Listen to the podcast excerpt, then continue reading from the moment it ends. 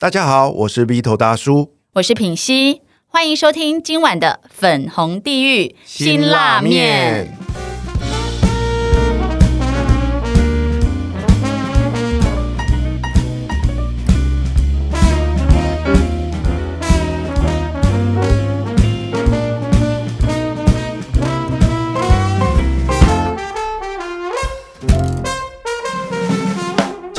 邀请来陪我们一起吃这碗辛辣面的来宾是谁呢？他除了是位国际猎头、海外职涯专家，更是一位畅销作家哦。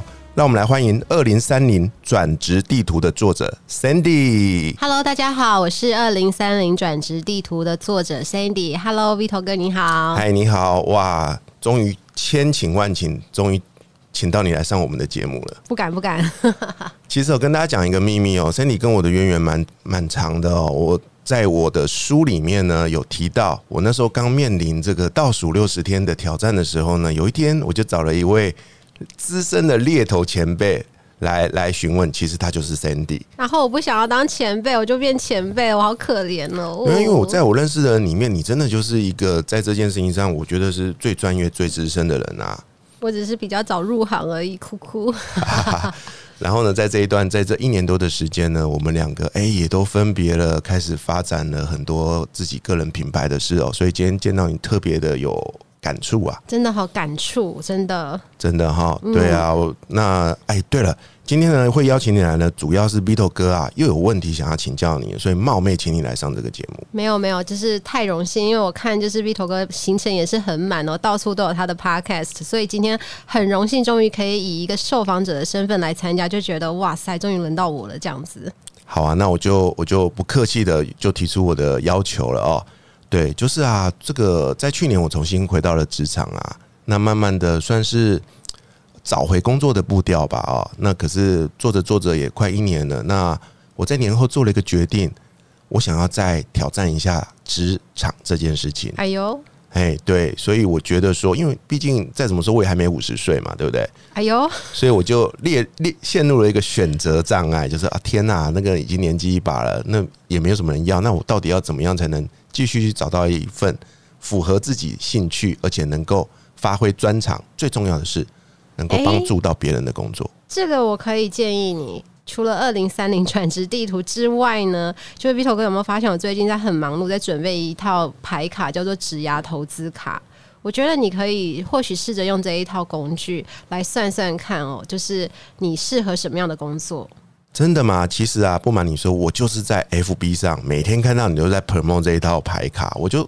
我就我就我就我就好想要问你哦，这到底是什么东西？所以就请你来上这个节目。真的，让让我来讲一下这到底是什么东西好了。就是我们在去年的时候，不知道 Vito 哥记不记得三级警戒，就大家封城嘛，我们就不不能出去。五月的时候，对不对？差不多那一个时间，那那时候就想说，每天都在家里，尽量不要出去，不要去散播病毒或接触病毒的感染率嘛。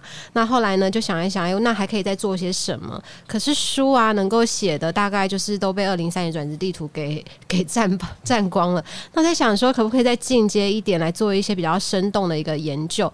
后来就联络了像是那个 S 姐，就我们的国内猎头，也是目前女力学院的一个校长，然后就跟他聊一聊，说我们是不是可以结合国内跟国外的经验，来把一些跟职涯相关的知识，把它做成产品化。那 S 就也就说，诶，市面上好像还没有这样的一个 idea。那我们如果要把它落地的话，除了猎头方面的一个视角，我们是不是可以更全方位？于是呢，我们就邀请了呃伟成，就是直邮创办人，他是有一个心理系背景的一个专家，也是他的专业。那这个这位。算是一个职涯发展的一个咨询创办人啊，他本身呢做了很多一些国际职生涯发展的一个咨询。那我们就想说，透过心理师的角度、心理学的角度，然后结合国内国外呃所谓的猎头的一个经验，把看能不能发明出、发展出一个新的产品。于是我们就在这一整年的时间内想了很多顺序啊，还有就是会被咨询到的一些资料，然后用因为这样子这一套牌卡就产生了。所以这套牌卡其实是三位三位职场的专家透过整整一年的合作研发才诞生的哦。对，没错。哇，好长哎！你们投了好多的时间对，，而且我们还吵架。真的吗？对，因为就觉得那个顺序要要抓好，就是呃，对内你的内在你要先理解清楚。所以为什么？因为常常就是猎头会收到电话，比如说就 Vito 哥打来说，哎、我想换工作哈，或者是哎、你觉得我适合做什么？可是这个问题对我们猎头来说真的非常困难，就是我们就不是算命师，我们真的不知道你想要做什么，或者你可以做什么。那这个是只有你自己知道。那我们就问了心理师，你会不会有这个困难？就是问了其他心理师也好啊，但是也当然问了，就是伟成，他是算是一个呃心理系的学士嘛，然后生涯咨询，他就说他也常常被问到这样的一个问题。好，那我们就说，那我们把这个步骤都把它写下来，就以你们可以想象一下，这草稿的话，通常他们都会被问什么问题啊？那大家会多么的困扰？我们把这大数据收集出来之后呢，我们发现应该要先盘点内在的声音。那我很好奇哦，除了吵架之外，你们有没有吵到打起来过？我是没有啦，就是我们只是顺序，我们就说啊，你那个部分没有弄好的话，怎么会到我这边来呢？就是你都不知道你自己要什么，那你就会找错方向。你找错方向以后，猎头就没有办法去协助你啊。所以我们就透过这样子，去一个步骤一个步骤，把所有的事情都步骤化。那这套牌卡已经正式上市了嘛？哦，对哇，太棒了！你今天有没有带过来啊？我今天有带过来啊，太好了，你可不可以帮我解决我的问题啊？解决你的问题可以。真的吗？好，那我们现在就来现场实做一下，我来让我来测试一下这套牌卡到底值不值得你们花一年的时间来研发。好，但是在我们测试之前呢，我先把这个牌卡的一个基本构造先跟那个 Vito 哥说明一下，不然的话，你等一下不知道，你以为这四个颜色就随便乱玩这样子不可以，它是有顺序的。好的，在第一步的时候呢，通常你要先知道你自己是谁。那所谓说你知道自己是谁的意思，就是说你要知道你的兴趣是什么，OK？那你的能力是什么？还有你对你的人生概、人生的一些概念啊、观念，你的价值观是什么？你都厘清这样子的一个步骤之后呢，我们才可以去找出适合你的工作。那相对的，适合你的工作不代表你就能够驾驭它。所以适合你的工作呢，你要从适合你的工作的这个角度再去探索，说这一份工作它所需要的职能是什么。那这个职能可以带你去发展成什么样的一个职涯规划？这是一个步骤一个步骤去拆解出来的。哇，所以它有四个步骤。对，那第一步我们刚刚讲到兴趣啊，还有能力这个部分呢、它其实呢，我们是先用一个六大性格来做排列。那这六大性格呢，分别是简单跟 Vito 哥说明一下、哦，就是助人者，那大概就是创作者，然后再是影响者、组织者，还有思考者跟实践者。那分别有什么不一样呢？简单跟听众们就是解释一下。像助人者，如果你是一个很喜欢帮助别人、喜欢跟人家互动、处理其他的人问题的话，那你就是一个助人者的性格。嗯哼，那怎么样知道这一种性格的人大概是什么？也可以想象一下，像老师啊，就很喜欢教人家啊，或是社工啊，很喜欢乐于助人，这是助人者的性格哦。那再来，我们刚刚看到的创造者。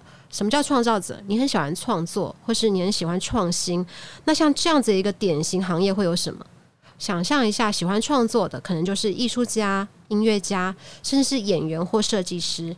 这样子很明白了解，对吗？当然非常清楚。那这两个有没有中？暂时我觉得我有一点像你刚刚说的助人者。好，那我们先笔记一下助人者。好的，那接下来我们就看到六大性格里面，它其实还有影响者。影响者就是很喜欢去影响别人，那你的工作回报就是很有成就感。那像这种典型的行业，就是你会想象电话行销，就是销售啊、行销企划啊，或者是一些政治人物啊，就是这种带有你非常非常会从中间得到成就感的一个影响性的人格，这是一个影响者的性格。中了吗？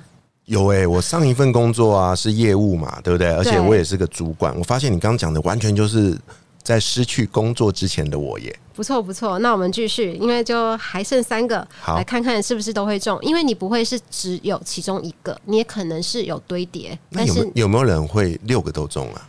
可能是多重人格吧，哇，是不太可能啦，但是也是有可能。我们来看看你会不会是那个六个都中到好？OK，那再就是思考者了。思考者呢，他比较偏向于一个逻辑分析哦，就是他非常的理性跟讲道理。那这个时候呢，你就要去想象一下，可能是医生。或者是数据分析师、工程师之类的，他是要重这个分析的部分。OK，这可以理解哈，思考。可以，那再来呢？再来最最后这个实践者，实践者呢，顾名思义就是他是一个行动派的，他什么东西都是重于就是我要行动，我要去实践它。那在做这件事情的话呢，可能会像是健身教练啊、够不够行动？哦够行动吧。然后像是机械工程师啊、厨师这样类型的，就叫做我们叫做实践者。嗯哼，那刚刚这样解释的六大类型，看来呢，Vito 哥刚刚选的可能会是我选的这个过去的我，我觉得我是个呃，我是个影响者，但是现在的我，我觉得我比较偏向助人者。好，那我们刚刚说过嘛，这个是可能你的性格是可能堆叠的。那假设我们把这两个都列入考量好了，那我们现在来看我们的牌卡。这牌卡里面呢，目前呢就是有四个颜色的牌卡，分别是第一步我们要知道自己是谁，它是绿色的。那这绿色里面呢，就会先让你知道你的六大性格，你先要先选出来。那刚刚 Vito 哥我们在编解释的时候，刚好就选了助人者跟影响者嘛。接下来呢，我们就会知道说助人者会有哪一些工作是你可以去盘点的。那有些人说我想要找工作，我我不知道我可以做什么的时候，那你就可以知道说助人者有哪一些工作机会。那我们刚刚讲到了助人者的工作里面呢，我们呢就透过这样子，在这个绿色的这个所谓的知道你自己是谁的这一套牌卡里面，帮你把大约助人者的或者是影响者的这两种都把它排列出来。当然会有代码，就是有助人者的代码。那刚刚简单这边 Vito 哥再帮我选一下，在这代码里面，你觉得你想要做的会是哪一些？OK，现在呢，呃，Sandy 已经快速的帮我挑出来哦，符合助人者以及影响者的职业的一个牌卡了哦。目前一共有九张，哎、我我很惊讶的发现呢，在这九张里面呢，我做过的事情有八张，哎，它分别是业务人员、客服人员、公关、广告文案、数位行销、气管顾问、网站行销策划以及专案管理师。是，我过去二十年这些事我都做过、哎，嗯，对啊，所以我以前呢、都常会在节目上说，我都是莫名其妙的，我也不知道为什么我会做那么多奇怪的事情。这样看起来好像有一点冥冥中的巧合耶。对，因为可能就是你刚好找到一份工作，它需要你的这个热情，也也有可能是在面试的过程中发现你是这样适合这一份工作的一个人格特质，或者是面试官很会看人哦。那如果说假设你今天是一个在职者，或者是正在找工作，或甚至是你刚出社会要做准备，都没有关系，你可能会盘点出蛮多张的。如果你不是只选出一个职位，你选出了好像有十个以上，那你就先用优先顺序把你最想要做的列出来。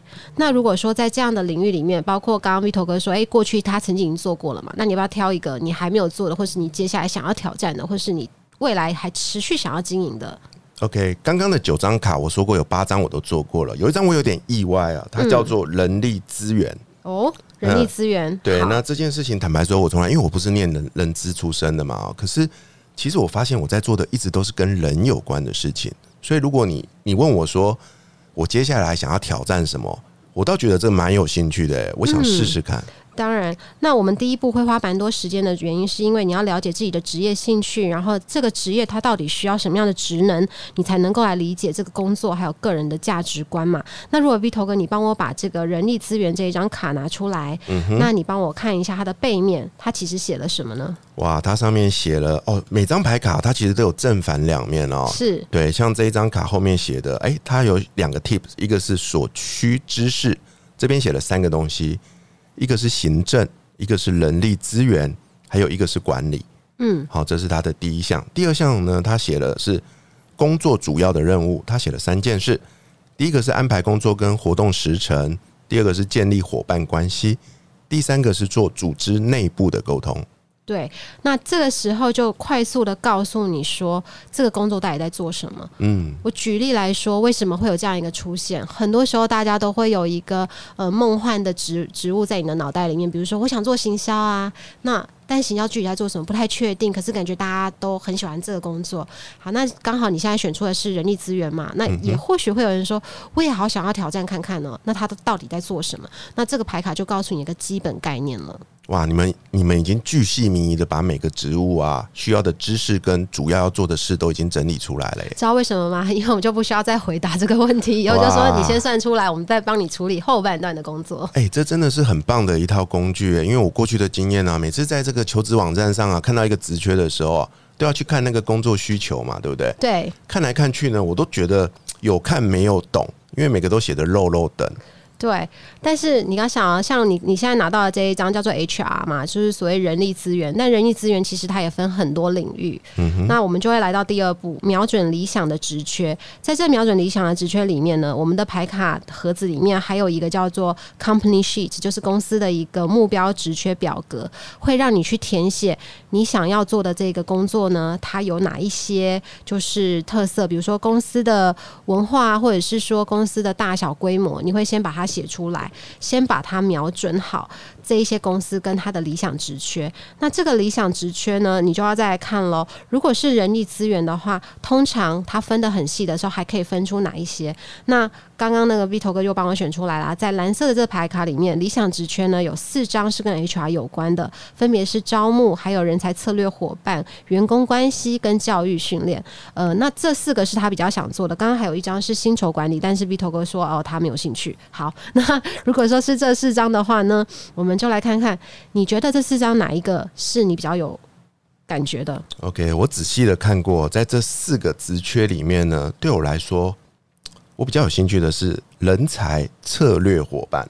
嗯，而且人才策略伙伴是近年来比较新的一个名词哦，就是在过去可能还不常听过，所以呢，当这个时候你选的这一章的时候，他就会告诉你说，人才策略伙伴到底在做什么呢？你可以把它念一下。好。在人才策略伙伴的说明上写着：人才组织发展策略规划，让部门人才达到最有效的运用。那看起来好像这个职位就是蛮有挑战性的，可以跟人做一些互动嘛？嗯，对啊，而且它跟策略规划有关，而且看起来需要呃，也是一个可以帮助公司跟部门人的一个有意义的工作。但你只是这样知道它是一个帮助公司跟部门有意义是不够的。你想要拿到这一份工作，其实它需要一个关键技能跟被判断的基本条件。这个时候呢，这一张瞄准理想职缺的蓝色卡，它的背面就会告诉你需要哪些关键技能。来，Vito 哥翻一下看一下。哇，我翻过来了，真的耶！它后面写了三种我需要的能力，分别是说服力、适应力以及商业力。嗯，所以说，如果你今天想要挑战这个职缺的话，这三种关键技能是你必须要有的。如果没有的话，你就要想一想，你该怎么样由现在的一个职场环境去做一个深度的培养，或者是透过一些线上课程来做一个自我就是进步的一个动作。那我很不要脸的说，我觉得这三个能力我应该还算稍微具备吧。如果你都有的话，那我们就来第三步啊，我们就回到了我们所谓的这个黄色的这个卡，叫做价值牌组，因为。Vito 刚刚已经确定了嘛？这些都是你有的。那我们第三步就是回到我们刚刚讲的这个公司卡的这个纸里面，你会去写下来，要掌握公司环境还有职场环境。你也找到这些实缺，发现一零四打开来了，有这个工作了，因为有人才策略伙伴，他看到有好多家公司，一到十家，你就把它列出来。然后呢，我们就会盘点说，在这个价值里面有哪一个是最符合你，或是有哪一个是你想要的。那我们讲到价值牌的牌卡的时候，刚刚 Vito 哥抽到的这一张，就是你可以选嘛，他是抽到说，诶，想要有可以培杠呃培养斜杠的一个一个价值的这样的一个公司。那当你拿到这样子。的一个选择的时候，你就要回来盘点你的这些公司选择里面，如果是大型企业，它或许就不会有你给你这么大的空间，让你去做你想要的一个价值观的事情。可是，是不是在新创或者是其他文化比较开放的一个公司里面，会让你达到你想要的价值？所以这边是让你去找到属于你自己个人价值的一个期待。哦，所以我我接下来要寻找的一个让呃要满足我梦想发挥的一个地方，可能不能去挑那些很有规模的大公司。对你可能就是时间上打卡准准时都要在上面，然后要加班啊！难怪我上一个工作就是到一个新创单位，好准哦！我的天哪，没有 没有。然后接下来这个。我们都知道之后，我们要帮自己拿到这一份工作，没有拿到工作都不算嘛。所以，我们来到第四步哦，要提升面试合格的这个部分。那回到刚刚蓝色的部分呢，就是刚刚选了人才策略伙伴。嗯其实这张卡除了解释这个工作在做什么之外呢，还有我们刚刚说的这个说服力、适应力跟商业力。它其实下面还有三个号码，对不对？OK，哎，我有看到它列出三个数字的号码。对。这个是终极密码哦，这终极密码呢是回扣到，就是回应到我们第四步所谓的，就是如何来提升这个面试合格。这三个号码分别代表，就是说在这一份职位里面面试的时候，会针对哪一些特有的技能或是职能来做一个面试。OK，我现在在上面看到三个号码，我先抽出其中一个号码哦。嗯，好，我现在抽出了其中一个号码是五号，那这个五号上，诶，又是一张牌卡了哦。那这个五号呢，它有两面，我要先看哪一面呢？都可以啊。你看它正面写什么正面是这一面吗？都可以。好，它写的是职能面试的问题。当原本的布局被打乱，例如专案取消，你会如何因应、面对或接受这样的变化呢？现在我们在讲的是面试这个人才策略伙伴的这个职缺哈。啊，意思就是说，我去面试这份工作的时候，我的面试官可能会问我这样的问题。对，那因为你身为一个人才策略伙伴，因为的布局啊，还有公司的突然的这个计划被打乱的时候，你身为一个人才策略伙伴，你所做的工作是要帮助人才组织发展嘛？蓝色的牌卡有告诉你嘛？是所以在这样的过程当中，你要怎么样去帮助你的，比如说你公司的 hiring manager 或者是 business manager，甚至总经理来做一个人才布局的规划？那面对这样的一个职能问题呢，最重要的一个职能就会是你刚刚看到面试问题的另外一面所显示出来的灵活应变。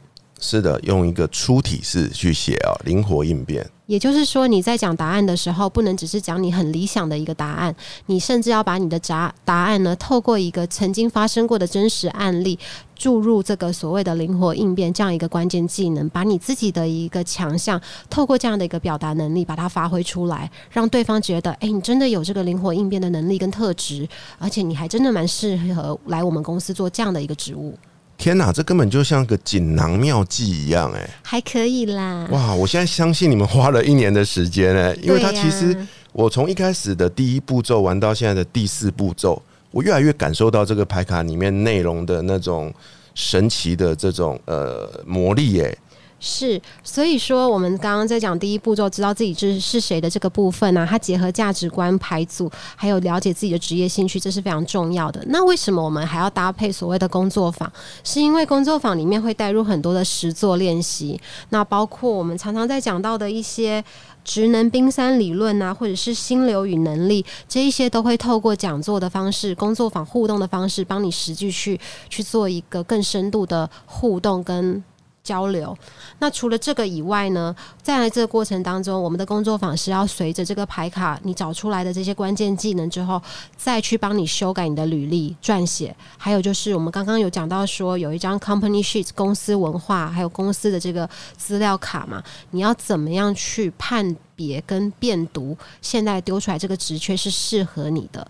然后他的面试官是什么样的风格？你要如何透过网络上面的资料，或者是其他我们在工作坊教你的方式，来做一个更深层的准备？所以你们不只推出了牌卡，你们还结合了一个两天的工作坊。对，我们的两天工作坊蛮重要的。其实，如果说大家的预算就是只有牌卡，或者是说呃是一个蛮资深的呃 HR 出身的人也好，或者像我就其实已经蛮懂了，那我可能就只需要牌卡，大概帮我自己把一个思绪啊，还有就是一个步骤。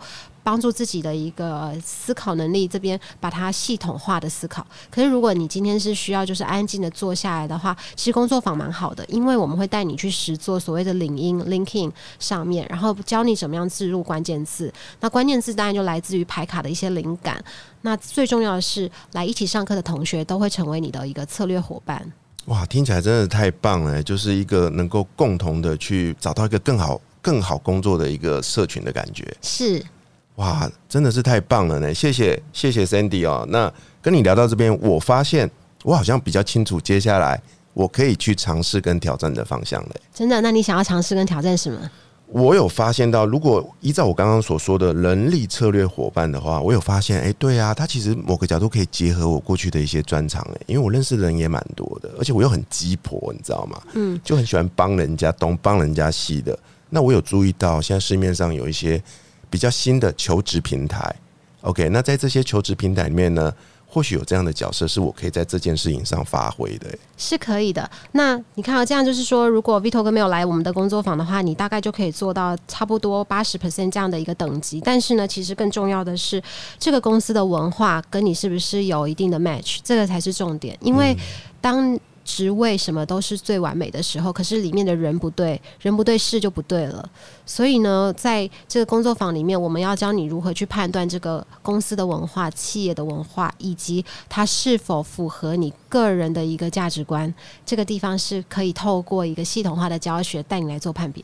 听起来它可以帮助每个求职者少走很多试错的冤枉路、哎，对，因为常常我们会问到过去啊，就是哎，你为什么想要换工作？哦，因为我进去后发现，呃，理念不合，或者是呃，我觉得我跟我的团队不合，或者是主管的做事风格我不喜欢。那我们这个工作坊呢，都会带你去理解什么样的做事风格才会跟你是最适合的。那在工作坊里面，除了您之外呢，另外两位哦，就是包含了陈伟成老师以及这个 S 姐，也都会跟你一起教大家嘛。是的，因为我们就是拆成三个部分，所以呢，工作坊的第一天的上半场呢，会有我们的陈伟成老师，也是直邮的创办人，透过心理学的角度来告诉大家，为什么我们要去。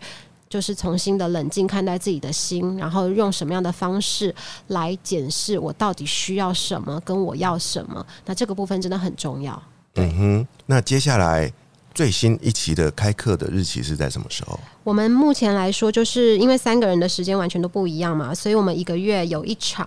那下一场呢是四月的时间。那四月呢是四月的这个十六号跟十七号，分别是我们的周六跟周日。好，那目前为止好像已经报名人数有到到达十个人左右了。那我们是纯小班制，因为如果我们当然也是很想要一口气来个一百个人，但是一百个人我们怎么照顾？你看一百家企业文化不太可能嘛，对因为每个人会在工作坊里面去找到自己想要的公司，我们会教你一步一步的去看，然后怎么样去写出 LinkedIn 上面最吸睛的一个自我介绍，这个细节都会在工作坊里面带到。OK，在今天的节目的这个呃介绍里面呢，我会附上啊、这个工作坊以及这个牌卡的说明的连接。有兴趣的听众朋友们，可以花点时间进去看看啊、太感谢了，嗯，哇，真的太棒了！今天你真的来解决了我一个问题，不然我觉得真的一直在苦恼说，哎，说白话，我做过的事我又不大想再做了。其实我觉得你真的可以考虑一下人才策略伙伴这个工作，因为在你上一份工作，你也看了很多一些销售策略的部分，跟你有蛮多人脉连接的部分嘛。或许可以来我们的工作坊里面玩一玩，但是针对这个职缺，就是人才策略伙伴，然后我们透过就是刚刚讲的这个 company sheets 公司的这个审核表格，然后来找出一个，就我们会实做，带你去一零四上面找，然后呢看看说，哎，有哪一些职缺，那这些职缺我们会判断它的一个关键字，职缺上面都会有一些必须要的条件嘛。那我们再来想说，有没有办法可以把自己也放到那个位置去做一个新的挑战？所以我常说哦，很多事情还是要透过专家来协助，会帮助你少走很多冤枉路啊。哦，希望这个牌卡可以帮助到大家。好，那回到介绍完牌卡呢，我又回到 Sandy 本身哦。其实今天邀请你来呢，主要还是回到你的身份哦，你是一个嗯专业的国际猎头哦，一个职涯的专专家哦。那他也是很多人想要成为的一个角色，因为这是一份有意义的工作。嗯那尤其是最近啊，最近大缺工潮，你知道吗？这个这个挖角这件事又变成了一门显学哦。是，对啊，所以我想要请教 Sandy 哦，就是，哎、你你觉得需要具备哪些特质或能力啊，才能够做好猎头这个角色啊？猎头这个角色要用牌卡来玩的话，又要一个小时了。但是我就是用精简版的，用我个人的那个经验来跟大家分享好了。我觉得猎头的角色应该比较像是助人者。好，我们刚刚讲到的六大性格里面，可能是一个助人者跟影响者的这个这个结合。因为猎头毕竟他还是有一个销售的的那个 spec 在里面，它不是完全是一个人资的角色嘛，对不对？因为猎头也是要帮公司呃赚赚业绩这样子。那针对这两个来看的话，你必须要有企图心，然后再就是说，你必须要能够有耐心啦，你要有助人的一个概念。嗯对，这是一个猎头，还有猎头的观察力跟洞察力是要非常敏锐的，你要随时知道市场趋势在哪里。你不能大缺工时代，你可能要在前两个月就要先知道接下来会是大缺工时代，你不能大家在讲了以后你才知道，那你要去挖的时候人都跑光了。你从一开始出社会啊，就就决定要做一个猎头，还是是跟我一样莫名其妙的就走背背背背就走到现在这条路，上？我就真的是莫名其妙，因为我就刚毕业的时候，履历就放在那个公司，呃，不是公司，学校的那个 portal 上面，然后就是有猎头公司来找我，他说有一个猎头公司委托这一家猎头公司，问我要不要去日本当猎头，然后其实我不知道猎头是什么，对，然后我就说去日本吗？好啊。反正可以，反正可以去日本，就觉得很开心。外派，然后又给你第一个月的住宿免费，然后我就觉得很开心。然后进去以后才发现，天呐，猎头工作好难哦。怎么这么复杂？对，然后就要研究很多事情，因为呃，就是你在介绍工作的同时，你要对这个业界有一定的了解。那当你可以完全独当一面当一个猎头的时候，可能要花最少我觉得可能一年到一年半的时间，掌握业界所有全方位，这是最少，但是基本上应该要三年。所以前端都一直在做一个所谓的那种小助手的工作，你要去收集资料，然后广泛收集啊，去阅读。那每个人都说，那个做意图愿意图嘛，猎头这个行业看起来其实也是光鲜亮丽的，大家每天看你就是漂漂亮亮的、哪有？你没有看到我很邋遢的时候？对，我就是在问你这件事情，就是我想请你分享啊，身为猎头哦，其实不为人知的苦涩面有哪些啊？猎头就是那个人，不知道在天涯海角，你都要把他找出来啊。那你要怎么找，就是各凭本事、欸。嗯哼，而且你找到他，别人也找得到他啊。那他要把他的心跟人交到你手上，还是交到 S 姐的手上？假设我跟 S 姐都各自是猎头好了，我们都要抢 Vito，那我们要怎么样抢到 Vito 哥呢？这就是一个很难的难题。嗯，这要看你们的能耐了哦。对啊，那你履历是要交到我手上，还是交到 S 姐的手上？哇，你这样讲我就完全能够理解，你们就是在挖嘛，对不对？对啊，那就只有一个 Vito 哥啊，那怎么办呢？天哪，我好希望能够有这个荣幸，同时被这两个女神挖哎、可惜我们两个现在各自在做呃不一样的事情，因为我现在是内部的，比较属于内部的角色，对对对对。然后 S 姐现在是女力学院的校长。OK，那你当猎头当到现在为止啊，你觉得你最大的收获是什么？我觉得最大的收获就是刚入行的时候，跟你一起进入职场的小白，到了十二年后。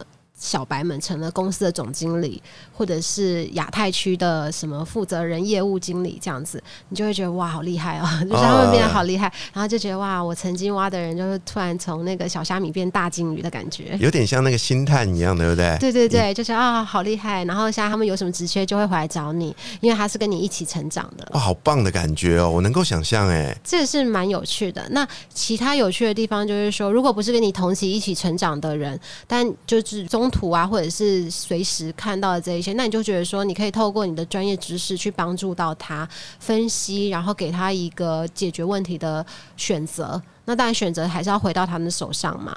然后你就会觉得还蛮开心的。那时候有说过，你是因为毕业之后阴错阳差嘛，对不对？对，履历被就不小心捡到，。对，但是如果重新再来一次，如果能够选择的话，你还是会当一个猎头吗？我应该不会，我觉得这超累的。哎、你是少数这个来宾回答说不会的我觉耶。得不会啊，因为要成为猎头的前端是最累的。你你看哦，如果第一年到第三年猎头是最容易挂掉的，就是通常都会转行，没有转行就一定做得下去。可是那真的超累，那前面真的很可怕，就是地狱式的训练啊，然后你什么都要知道，什么都要学，然后那个速度是培养起来的。因为你们常常说，为什么看到我就是周末可以一天七场八场活动嘛？那我这里说，我进入猎头的第一份工作的时候，我们的 KPI 一天我要打三十通电话。哇塞，那其实就是个业务啊。是，可是三十通电话里面，我要确保我能拿到至少 ten percent 的履历，因为不是每个人都想要换工作，而且三十通电话里面可能三十一通都被挂电话。因为那你是谁呀、这三十一通，最后一通是幽灵挂的。哎、真的不容易耶，难怪了。那你有想过，如果你你你现在不当猎头了，你还能做什么？我觉得如果我一开始没有去当猎头的话，我应该会去当业务，因为我很喜欢卖东西，只是后来变成是卖人。可是卖人就很麻烦，因为人是活的，东西是固定的，它不会变嘛。你今天这个产品出来，它就是方的，它不会突然变圆的，除非它再版。但是他起码一年内不会再版嘛，通常。但人他今天跟你讲的，他明天想一想。或者是他身边有很多影响他的因素啊，什么我妈叫我不要怎么样怎么样，我老婆叫我不要怎么样怎么样，然后哦我男朋友说怎么怎么，就突然一切就归零，都有可能的。哇，那这样回头去看那段很辛苦，刚踏入这个业界的那个时候，我想邀请你对那时候很辛苦、很辛苦、还被操爆的那个自己说一句话，你会对自己说什么呢？我觉得太微了。对，但是也是因为那时候的习惯哦，养成现在就是一天可以做超多事情哦，就是尤其是周末在 networking 这一块特别的强，因为那时候就是 KPI，呃，我们还没有到能够出去跟人家介绍工作的这个专业度的时候，我们就只能有有一个就是小助理的角色嘛。那你要收集到越多的履历或是越越多的这个名片为主，那想尽办法去参加各大场合才可以。这个叫做什么海捞 海捞一笔，就是资料回来。那这样的一个习惯，让我现在看资料速度很快。还有就是培养那个主动学习的那个习惯呢，其实是早在入行的时候就做了。那刚好就是后疫情时代，就是麦肯锡的报告也讲到，关键技能里面持续学习是一个非常重要的软性技能嘛。那关于这个部分，如果你是之前就没有这个习惯的话，现在后后面要来培养是可以的，但需要一段时间。那因为我们就是一直在持续学习这个产业，只要一有出现一个缺工或者是所谓的裁员的动作，我们就要去研究为什么，然后我们要看很多财经报纸，因为你对应的对象都是一些高阶人才。让你跟他聊天的时候，他一听就觉得你什么都不懂，为什么我要把我的履历、我的人生交在你手上呢？嗯，为了这个，我有发现到你还办了一个叫做华尔街的这个读书会，对不对？我而且是持续的在做，持续，深深佩服哎。双周六，所以我们现在我的周末就是双周六做牌卡哦，因为一个月一次牌卡，然后双周六做华街日报，那还有一个周六日可能来喝喜酒吧。哇，真是太棒了！那大家呢？如果对于 Sandy 的专业，就是他的这个猎头这件事，或者是对于自己的职涯的探索有兴趣，强烈推荐大家可以去逛逛他的粉砖、他的 IG。如果你有兴趣，也可以去购买他的职涯投资牌卡，甚至报名这三位职涯的大神所举办的两日工作坊。对，直接来我们的工作坊，给自己一个机会，然后让你可以被更多人看见。